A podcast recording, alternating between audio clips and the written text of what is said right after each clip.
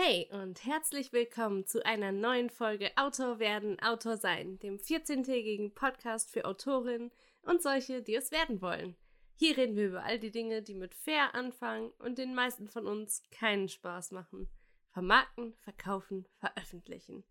Mein Name ist Kim Leopold und ich bin Autorin für Liebesromane und Urban Fantasy und habe bisher sowohl im Self-Publishing als auch im Verlagswesen Veröffentlichungserfahrungen sammeln können, die ich dir mit diesem Podcast näher bringen möchte. Und heute widmen wir uns einem meiner absoluten Lieblingsthemen, dem Branding. Fancy Begriff, ich weiß. Aber auf gut Deutsch gesagt kümmern wir uns heute um dich als Marke und deinen gesamten Auftritt in der Öffentlichkeit. In der heutigen Folge lernst du, was eine Personenmarke ist, wie du herausfindest, wofür du als Person stehen möchtest und wie du diese Erkenntnis nutzen kannst, um dein eigenes Marketing zu erleichtern. Zwei kleine Hinweise vorab. Ich nehme diese Podcast-Folge gerade bei meinen Eltern auf und habe ein etwas anderes Mikrofon. Das heißt, es könnte ein bisschen eine andere Tonqualität sein, aber ich glaube, dass es trotzdem passt.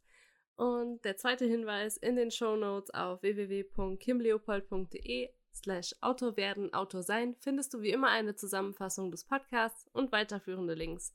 Schau da auch gerne vorbei und trag dich dann auch gleich für den Newsletter ein, um in Zukunft nichts mehr zu verpassen.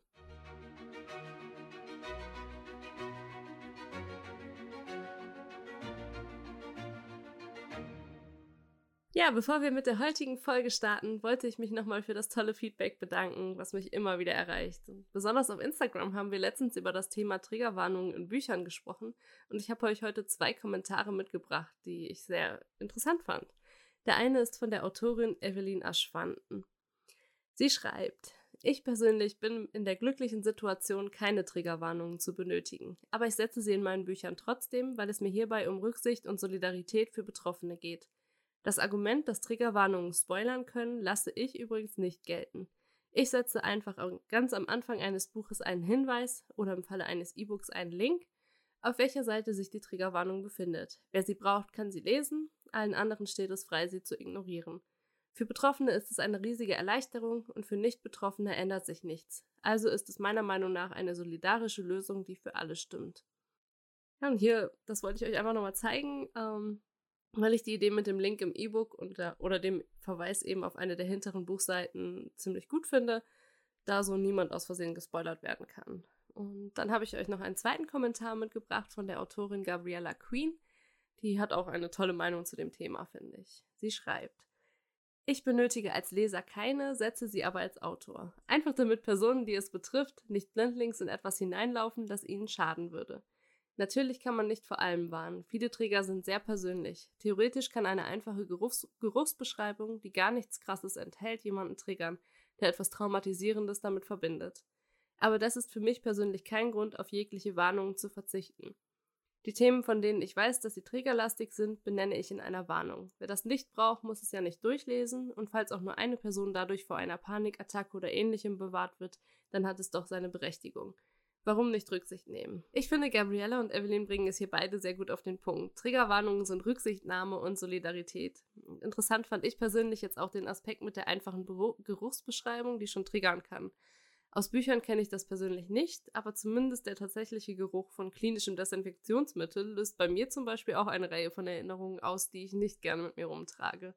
Und diese Diskussion hat mich auf jeden Fall darin bestärkt, mir mehr Gedanken darüber zu machen, was meine Geschichten bei Betroffenen auslösen könnten. Wenn du magst, kannst du gerne mal auf meinem Instagram-Kanal at Autor werden, Autor sein vorbeischauen und auch die anderen Kommentare zum Beitrag durchlesen. Den Link dazu findest du auf jeden Fall wieder in den Show Notes. Okay, was ist also ein Branding? Das Branding ist der Auftritt einer Marke im Ganzen. Also nicht nur das Logo, sondern auch die Botschaften und Gefühle, die die Marke bei Kundinnen auslösen möchte und die Art, wie diese Botschaft grafisch und durchs Marketing erreicht werden soll. Ein erfolgreiches Branding schafft es, bei Kundinnen einen emotionalen Bezug zum Produkt oder in unserem Fall zur Autorin herzustellen und damit Verkäufe zu fördern. Ein paar Beispiele aus anderen Branchen wären Apple und Windows, mit denen wir jeweils ganz andere Werte und Ideale verbinden. Oder auch Automarken, zum Beispiel Volkswagen oder Porsche. Da verbinden wir mit dem einen eher einen klassisch deutschen Familienwagen und mit dem anderen einen schnittigen roten Flitzer für Singles, die Spaß am Autofahren haben. Oder so ähnlich. Genauso ist es auch bei Personenmarken. Personenmarken heißen so, weil es bei ihnen nicht nur um das Produkt geht oder die Produkte, sondern vielmehr um die Person, die damit verbunden ist. Bei vielen erfolgreichen Personenmarken wissen wir gar nicht so genau, was die Menschen dahinter eigentlich alles an Produkten in petto haben. Aber sobald jemand den Namen in den Mund nimmt, nicken wir, weil klar ist, um wen es geht. Ein gutes Beispiel dafür aus der Buchbranche ist Sebastian Fitzek. Als einer der erfolgreichsten deutschen Autoren dürfte er dir bekannt sein, selbst wenn du keine Thriller liest. Das liegt zum einen natürlich daran, dass viele seiner Bücher es auf die Bestsellerliste geschafft haben oder sogar verfilmt wurden, zum anderen aber auch daran, dass er seine Personenmarke über die Jahre hinweg immer weiter aufgebaut hat. Wenn wir heute in den Buchladen gehen, um ein neues Buch von ihm zu kaufen, dann überlegen wir nicht lange nach dem Titel, sondern sagen einfach, wir hätten gerne den neuen Fitzek und jeder weiß, wovon wir reden. Und sowas schafft einfach ein gutes Branding. Und woraus dieses Branding besteht, wollen wir uns jetzt anhand einer kleinen Anleitung mal ein bisschen genauer ansehen. Im Grunde musst du mit deiner Kernidentität starten. Wer bist du, was machst du und für wen ist das eigentlich interessant? Die ersten zwei Fragen dürften dir noch relativ leicht fallen, aber um deine Marke so perfekt wie möglich zu analysieren, solltest du da unbedingt ins Detail gehen. Das heißt, du antwortest nicht nur mit ich bin Kim, 28 Jahre alt, Autorin, Podcasterin und Grafikdesignerin, sondern überlegst dir, was dich eigentlich wirklich genau ausmacht. In welchem Genre bist du überwiegend unterwegs? Hast du spezielle Hobbys? Gibt es etwas, was du richtig gut kannst? Abseits natürlich vom Schreiben. Was sind deine Schwächen, deine Ängste? Wer sind die Menschen, die dich unterstützen? Was liest du gerne? Was sind deine Lieblingsfilme? Welchen Leuten folgst du, weil du magst, was sie machen? Und was sind deren Gemeinsamkeiten? Du kannst es so ein bisschen sehen wie ein Charakterinterview mit dir selbst. Versuch dich mal aus einer anderen Perspektive zu betrachten. Stell die Seiten an dir heraus, die du gerne magst und von denen du dir vorstellen kannst, sie mit anderen zu teilen. Denk aber auch dran, dass Menschen gerne Emotionen sehen. Sie wollen nicht nur die perfekte, auf Hochglanz polierte Seite von dir kennenlernen, sondern wollen da einfach das Gefühl haben, dich da auch dann zu kennen, wenn du wütend oder verletzt bist. Sie wollen dich lieben lernen, wie einen guten Charakter aus unseren Büchern. Und das funktioniert am besten, wenn du ihnen mehr von deiner Persönlichkeit zeigst. Sobald du dir einen genaueren Überblick über dich erschaffen hast, versuch mal dein Was genauer zu definieren. Das könnte etwas kniffliger werden, wenn du auf mehreren Baustellen tanzt. Glaub mir, ich weiß, wovon ich rede. Aber gerade dann ist es umso wichtiger. Vielleicht bewegst du dich in mehreren Genres, bewirbst zurzeit aber alles mit den gleichen Kanälen. Vielleicht hast du auch, wie ich, mindestens zwei Selbstständigkeiten, die nur auf den ersten Blick etwas miteinander zu tun haben. Aus diesem Grund führe ich zum Beispiel gerade drei Marken. Meine Bücher haben nämlich nichts mit dem Coverdesign zu tun und mein Coverdesign nur im entferntesten etwas mit meinem Podcast und dem Coaching-Bereich, den ich darüber aufbauen möchte. Hier könnte man jetzt zwar argumentieren, dass ungecovert und Autor werden, Autor sein die gleiche Zielgruppe bedienen, aber bei genauerem Hinsehen ist das aus verschiedenen Gründen nicht so. Mein Coverdesign richtet sich an eine sehr spezifische Gruppe von Autorinnen, die nicht zuletzt durch ihr Genre und ihre Bereitschaft, in meiner Preisklasse ein Cover zu kaufen, definiert sind. Nicht jede, die diesen Podcast hier hört, ist bereits so weit, dass sie sich über ein Coverdesign Gedanken macht. Manche von euch stehen vielleicht gerade noch am Anfang ihrer Reise und wissen überhaupt nicht, wohin sie wollen. Andere sind schon deutlich weiter und haben bereits ein festes Team aus Dienstleistern. Das ist letztendlich aber auch egal, denn in diesem Podcast soll es keine Dauerwerbesendung geben, sondern ganz unabhängig von meinen anderen beiden Marken soll dieser Podcast eben bestehen. Und dementsprechend hat er auch ein eigenes Branding bekommen und wird über kurz oder lang auch eine eigene Website bekommen. Aber das jetzt auch nur mal als Beispiel für deine eigenen Überlegungen ähm, hinsichtlich deiner Projekte. Es lohnt sich immer, sich darüber Gedanken zu machen, wen du erreichen möchtest und wie du das am besten schaffst. Was hier aber auch vielleicht noch erwähnenswert ist, je enger du deine Zielgruppe einfassen kannst, desto besser kannst du sie ansprechen. Das bedeutet aber nicht, dass sich nur ausschließlich diese Gruppe an Menschen angesprochen fühlt. Meistens ist es tatsächlich eher so, dass du dennoch deutlich mehr Menschen erreichst. Nehmen wir jetzt nochmal Sebastian Fitzek als Beispiel dafür.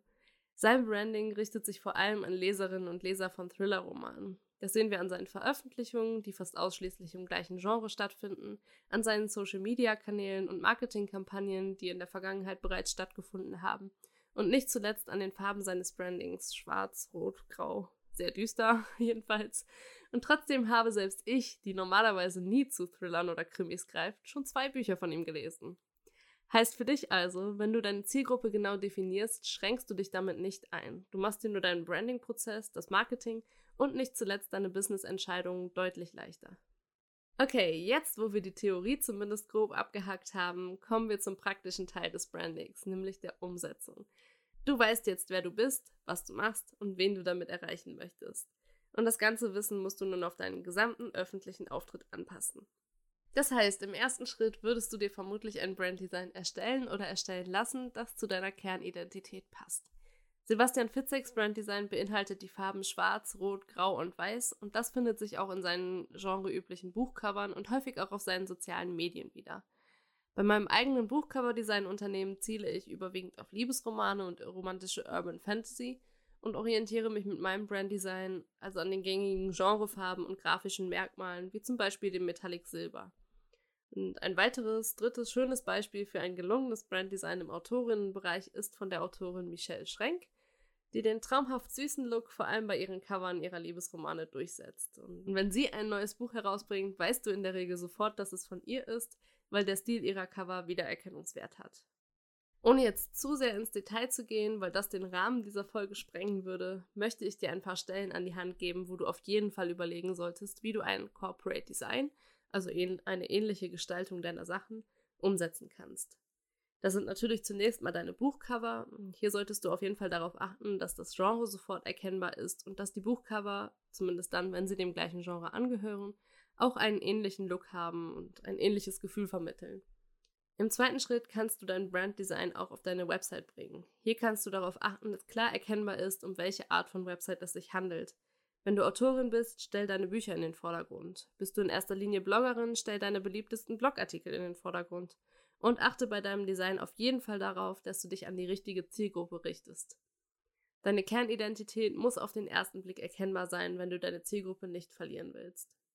Das gleiche kannst du in einem dritten Schritt auch auf das Aussehen deiner sozialen Medien anwenden. Bei Instagram kannst du zum Beispiel darauf achten, dass dein Feed optisch zu deinem Branddesign passt. Auf meiner Autorinnenseite mache ich es so, dass ich Fotos von Gegenständen, wie zum Beispiel meinen Büchern, immer vor dem gleichen Hintergrund mit ähnlichen Requisiten mache.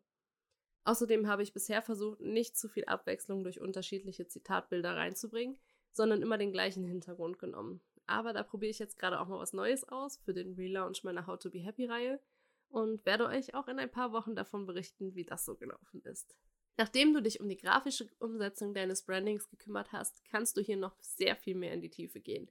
Da du jetzt weißt, wer du bist, was du machst und für wen du es machst, kannst du dir auch Fragen beantworten wie, wo hält sich meine Zielgruppe online auf? Ist es Instagram, Twitter, LinkedIn, Facebook oder vielleicht doch eher TikTok?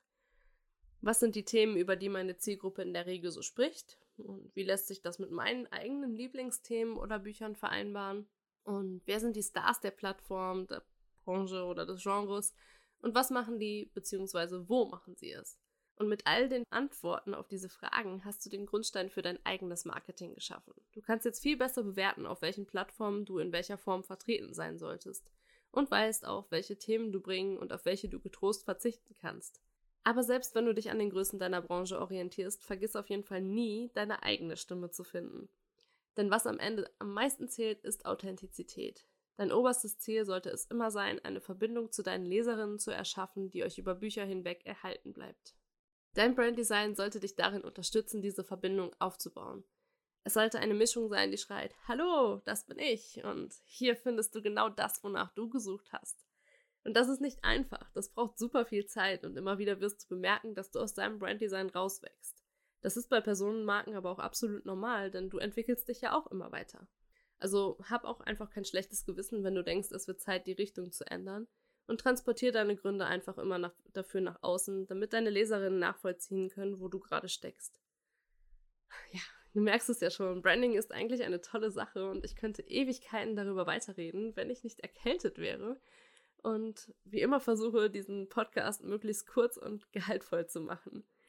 Aber auch dieses Mal wieder das Angebot. Wenn du weitere Fragen zum Thema hast, schick sie mir gerne an podcast.kimleopold.de oder über mein Instagram at Autowerden, Autor sein. Und dann machen wir entweder eine zweite Folge zum Thema oder einen Livestream auf Instagram. Alle Links und eine Zusammenfassung der Episode findest du wie immer unter www.kimleopold.de slash Autor werden. Und ich danke dir vielmals fürs Zuhören und wünsche dir viel Spaß beim Kreativsein. Bis in zwei Wochen. Chao.